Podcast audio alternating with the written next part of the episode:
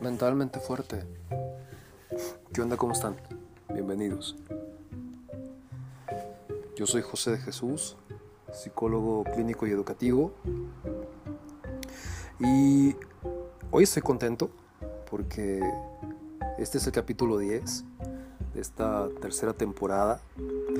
Y con este capítulo cierro esta temporada que como saben, quien me ha hecho el favor de escuchar, estado analizando la personalidad, conducta, carácter de algunos personajes, de algunas series y de eh, un par de películas. Y hoy eh, he decidido cerrar este esta temporada. Por aquí anda mi gato, por si escuchan maullidos. Este. ¿Qué pasó, gordo? Quiero cerrar esta temporada con la, revisión de, digo, no es un caso como tal, ¿no? Pero sí de, lo que ha pasado con, con Frida Sofía y con toda esta vorágine de información que, que hemos tenido pues a nuestro alcance al, al haberse hecho público todo esto. Entonces, eh, espero que, que, esa información que, les ayude a entender un poco más qué es el, TLP, el trastorno límite de personalidad, borderline, que le llaman pues en, inglés. Y que les digo que sea información este, clara, que sea información puntual 100% científica y que nos permita tener mayor claridad de lo que en medio se ha hablado tanto, porque es muy triste ver cómo se ha usado un, trastorno mental para hacer estigma, para justificar acciones y para crear mucho morbo. Eso a mí se me hace muy triste, porque hay miles de personas que tienen eh, TLP y que pues en, nada, en verdad, eh, en nada se ha eh, acercado a estas versiones de los medios. O sea, no tiene relación. Realmente no se ha abordado en medios con, con ética con profesionalismo y con apego a la ciencia, tanto desde la psiquiatría como desde la psicología. Entonces quiero este, cerrar este, esta temporada con, este caso de Frida Sofía, porque creo que es, eh, es interesante revisar cómo los medios de comunicación nos, nos hacen llegar tantísima información. Entonces pues vamos empezando, ¿va? Miren, les digo, primero hay que entender qué es el TLP, qué es el trastorno límite de la personalidad. Una persona borderline, una persona que padece este trastorno, lo que sufre es de un trastorno mental. Primero, voy a tratar de hacerlo lo más simple y lo más este, claro que pueda con las herramientas que, tengo acá. ¿va? La mente y el cerebro no es lo mismo. El cerebro es un órgano. La mente es un constructo. La mente eh, no es algo tangible. No es que podamos pretender hablar de que mente es igual a cerebro. Entonces, cuando alguien tiene un trastorno mental, es que la forma en la que esta persona tiene todos sus procesos mentales está alterada y hay diferentes trastornos. Ya en otro momento hablaremos más de eso, porque si no sería esto demasiado largo. Entonces, quien sufre de TLP sufre de un trastorno mental y este trastorno mental está caracterizado por estados de ánimo muy, muy eh, irregulares. O sea, no es un ánimo estable. tiene un comportamiento y unas relaciones con los otros, con la familia, con los amigos, en el trabajo, que también suele estar muy marcada por esta inestabilidad. Es alguien que si lo vemos desde fuera, no siempre sabemos cómo acercarnos a esta persona. No sabemos si está de repente de buen humor o si va a pasar rápido a un mal genio, a irritabilidad, a enojo. Y esto le provoca alteraciones de identidad. ¿Qué es una alteración de identidad? Es que eh, esta persona suele, digámoslo así, percibirse a sí mismo de una manera, pero tal vez a las pocas horas esto cambie si tiene un detonante. Y no hay tampoco estabilidad dentro de su identidad como sujeto. Entonces, esto, eh, a grosso modo les digo, son eh, características o la definición, más bien dicho, de qué es el TLP. Al día de hoy, ni en psiquiatría ni en psicología eh, podemos hablar que hay exactitud en las causas del TLP. Se sigue investigando y actualmente se investiga también desde, desde el psicoanálisis, que eso está haciendo muy buenos resultados. Ahorita vamos a hablar de eso a continuación. Pero eh, no hay una exactitud en las causas. Y por supuesto que esto requiere un diagnóstico médico, tanto del psiquiatra como del psicólogo. No es así de fácil como decir, a ver, entonces yo de repente me siento de buenas y de malas. Yo de repente no sé cómo relacionarme con las personas. Yo tengo ciertas, alteraciones de identidad. Ah, entonces yo también tengo TLP. No, no va por ahí. Esto tiene que ser diagnosticado por un profesional de la salud mental. Y aquí voy a ir eh, como hilvanando un poco de lo que yo he visto en las entrevistas con, con Frida Sofía, con su mamá y con su abuelo. Eh, yo, honestamente, yo no veo tele, entonces había estado un poco renuente a hablar de esto porque es como mm, se ha manejado con tanto morbo que también como que lo pensé mucho. Lo que yo he visto son eh, entrevistas en internet y les voy a hablar pues de lo que a mí me llamado la atención. Esto no es ni un diagnóstico ni mucho menos un peritaje. Esta es mi percepción de lo que yo he visto y haciendo como espejeo con lo que es el TLP, que ahí sí yo tengo un conocimiento amplio. Entonces, eh, les digo, a mí dentro de estas entrevistas me llama la atención cómo eh, la mamá de Frida ha usado el diagnóstico de su hija, porque bueno, supuestamente sí, está diagnosticada por un profesional de la salud mental, eh, pero no, no hay una evidencia, solo ha sido de su discurso, o sea, solo lo ha dicho, ¿verdad? que, Frida tiene TLP y que entonces Frida, como tiene TLP, como es borderline, Frida está mintiendo. Y eso no es tan simple. Una persona que es borderline no es igual o no es sinónimo de una persona mentirosa. Y cuando yo escuché a la mamá de Frida hablar de esto, sí dije, wow Qué aseveración tan fuerte. Porque está desinformando. Está dando a entender que entonces su hija, como es borderline, es igual a mentirosa.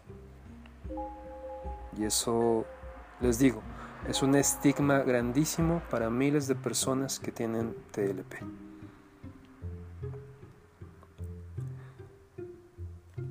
Los síntomas de alguien que sufre de TLP es como les decía, esta inestabilidad emocional, sentimientos de inutilidad, inseguridad, impulsividad y dificultades en las relaciones sociales.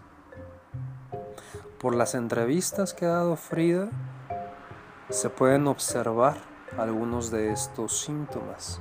Insisto, esto no es ni un diagnóstico, mucho menos un peritaje. Pero lo que se puede observar, si hay algo de esto. ¿Cómo se aborda el TLP? Hoy por hoy la recomendación es que sea un abordaje multidisciplinar. ¿Qué significa?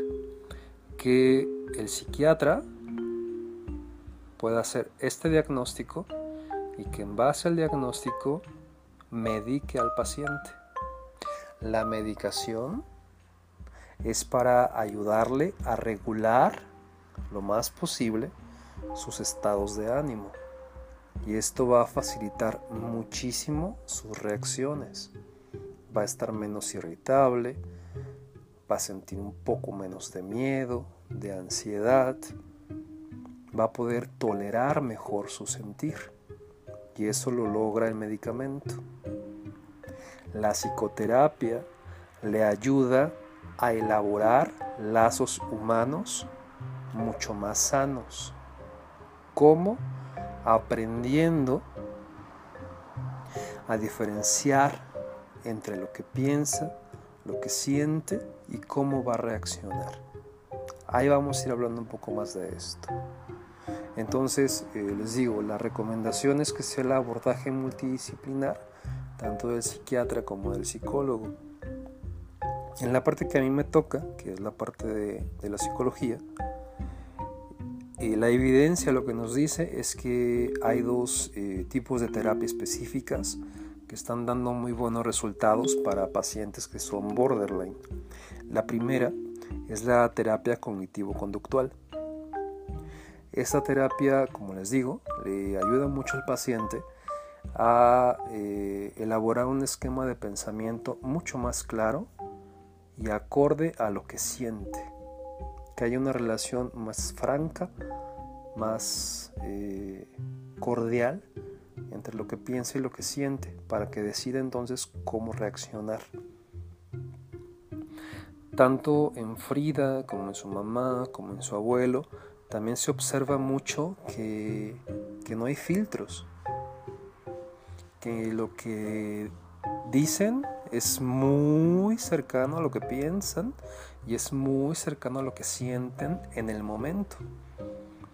Pero realmente no hay un, eh, punto de reflexión sobre lo que se va a decir, cómo se va a decir y qué impacto va a tener. Hay mucha ira en los tres. Entonces, este, esto es eh, algo que también se observa mucho en, familias donde el TLP está presente. Cuando un miembro de la familia es diagnosticado con TLP, normalmente el sistema familiar todo tiene ciertas características. Y eh, estas características, aunque como les digo, no hay una exactitud en las causas, pues sí nos dan mucha luz de, de cómo está el sistema familiar de qué es lo que hay que trabajar ahí.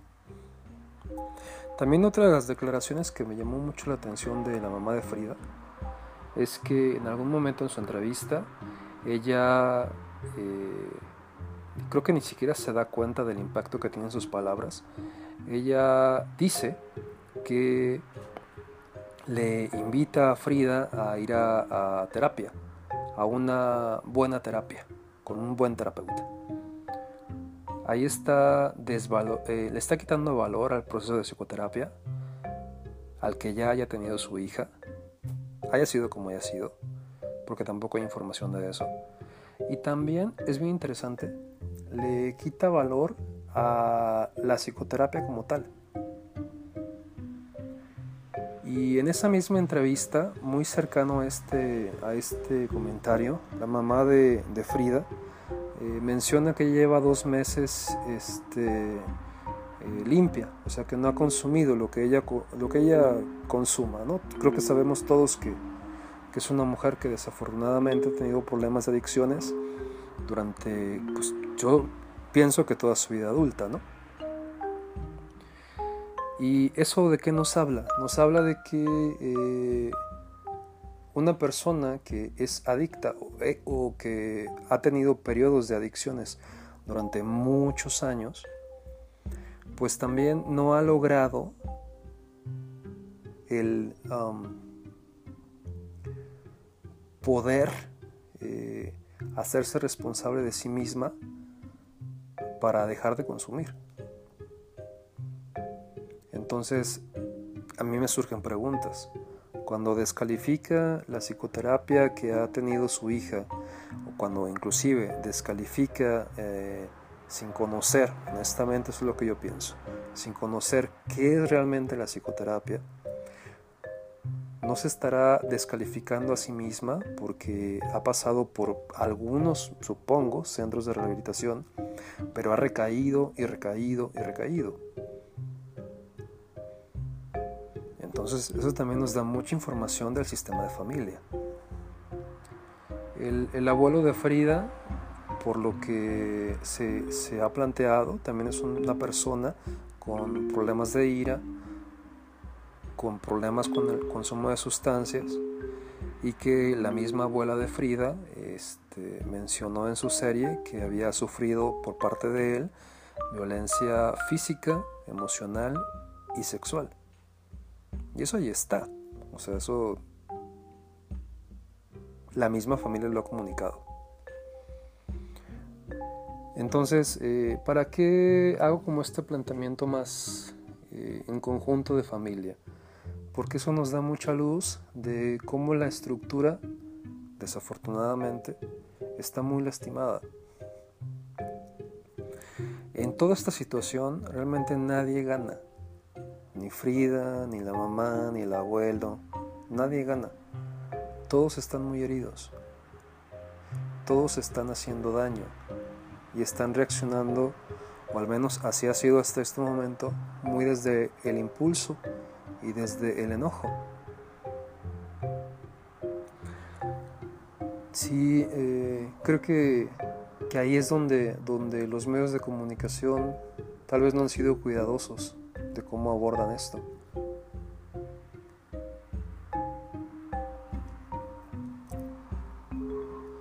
¿Qué sucede cuando un paciente eh, con, con TLP tiene una crisis?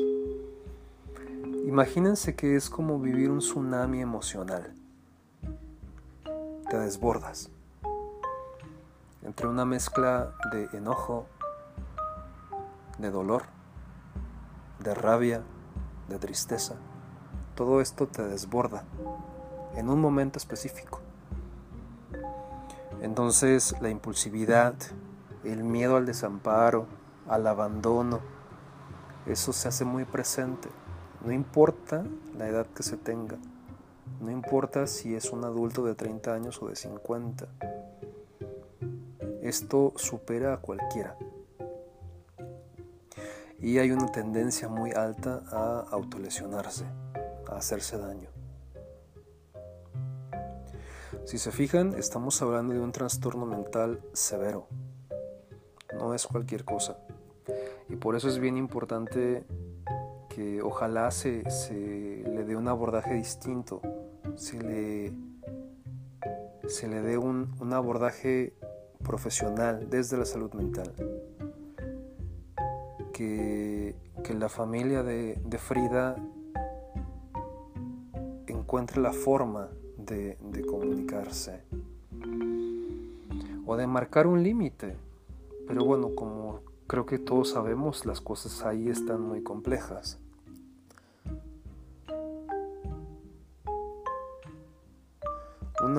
un paciente que es borderline, su carácter es inestable y esto no le permite manejar o tolerar bien la frustración.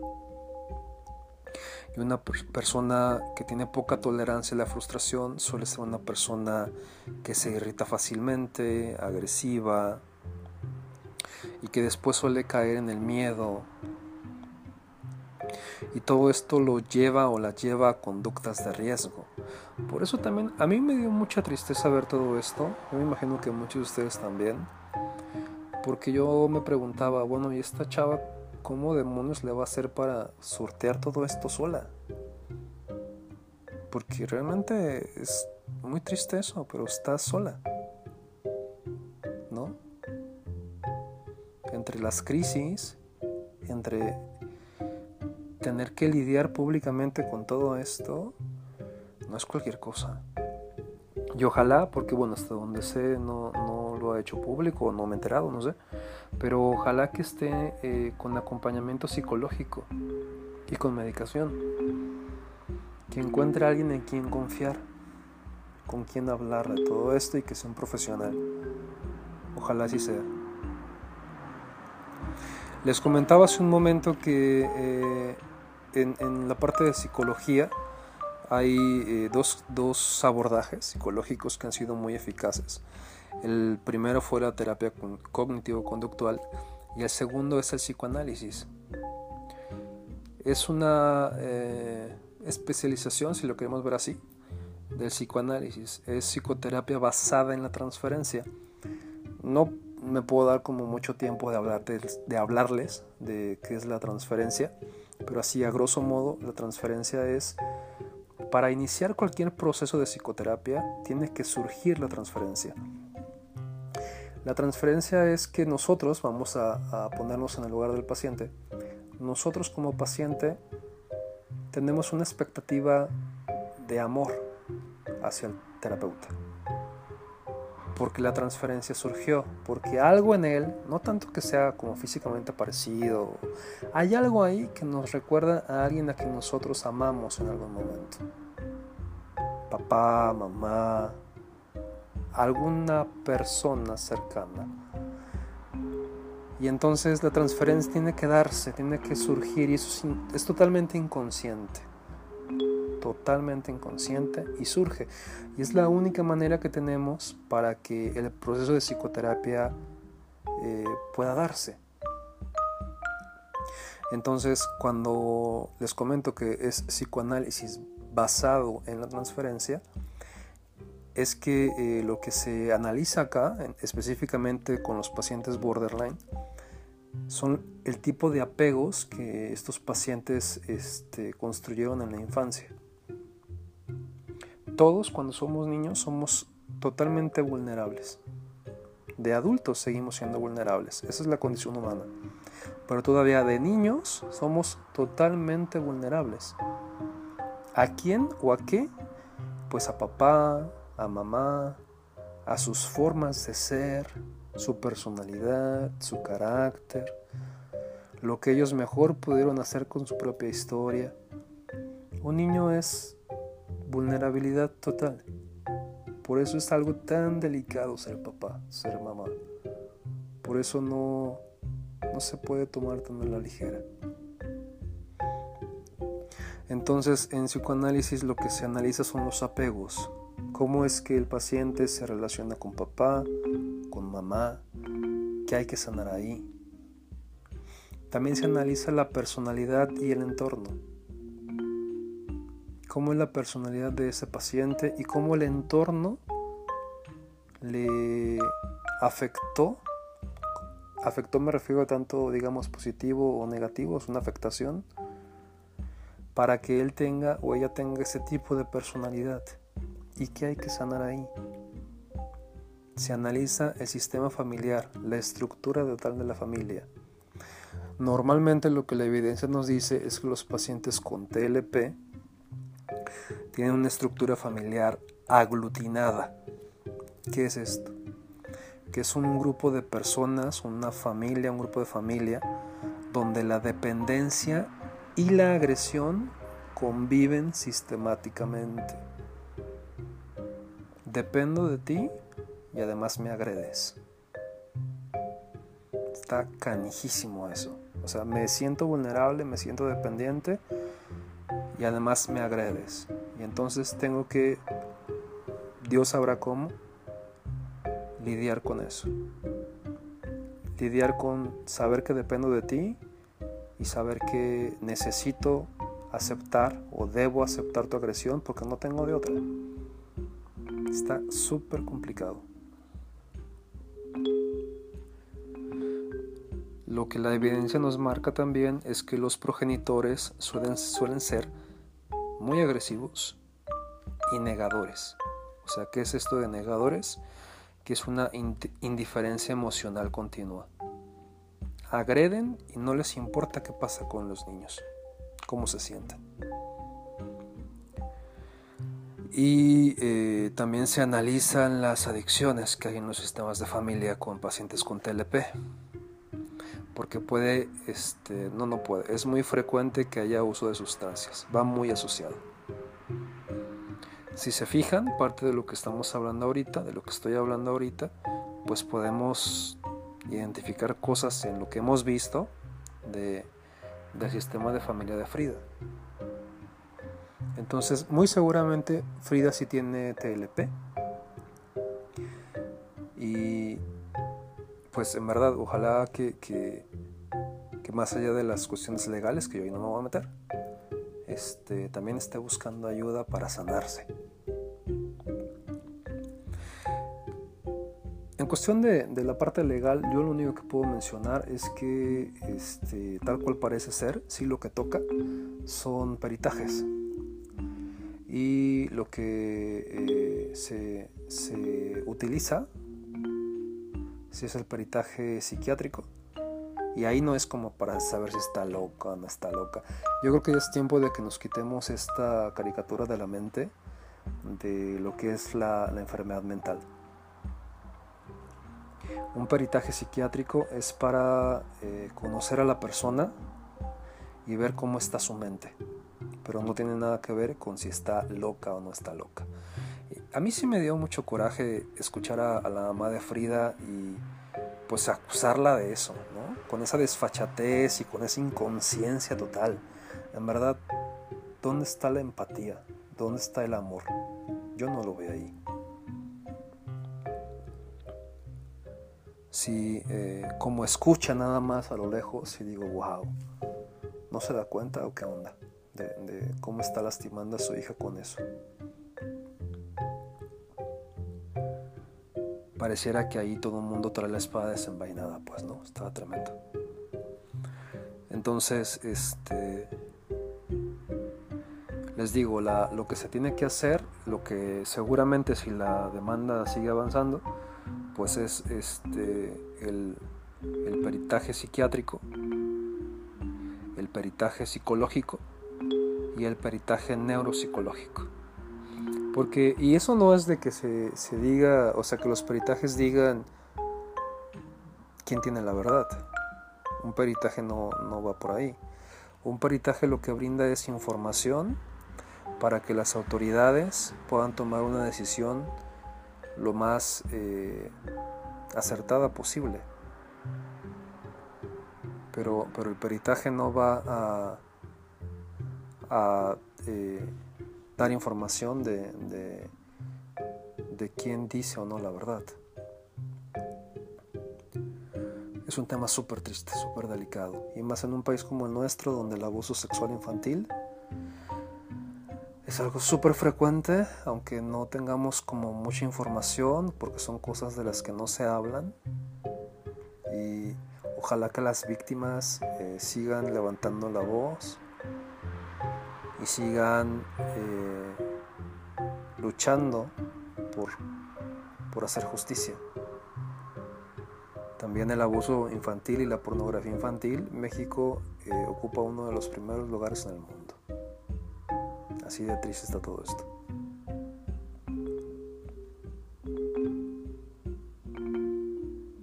Cerca del cierre, porque creo que ya me he extendido mucho, este, la, evidencia de,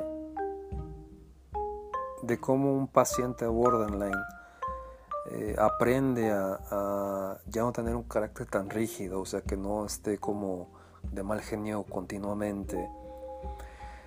Lo que nos, lo que nos dice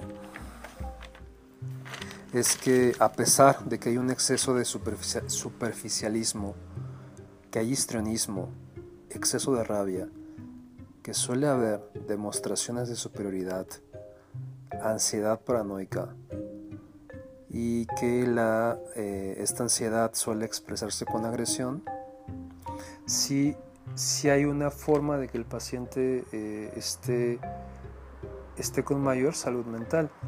Y eh, este es el abordaje multidisciplinar que yo les decía, que el psiquiatra en base al diagnóstico logre medicarlo, medicarla de la mejor manera posible y que el tratamiento psicológico sea al menos dos veces por semana. Un tratamiento de este tipo no puede durar menos de dos años, continuos, dos veces por semana. Y eso es parte del compromiso que la persona debe tener con su salud mental. En el caso de un adulto, pues eh, es un compromiso que suele ser o que se espera que sea más individual. O sea, es el adulto el que tiene que hacerse responsable de, de acercarse a su proceso, a su tratamiento y de ser continuo en ese tratamiento.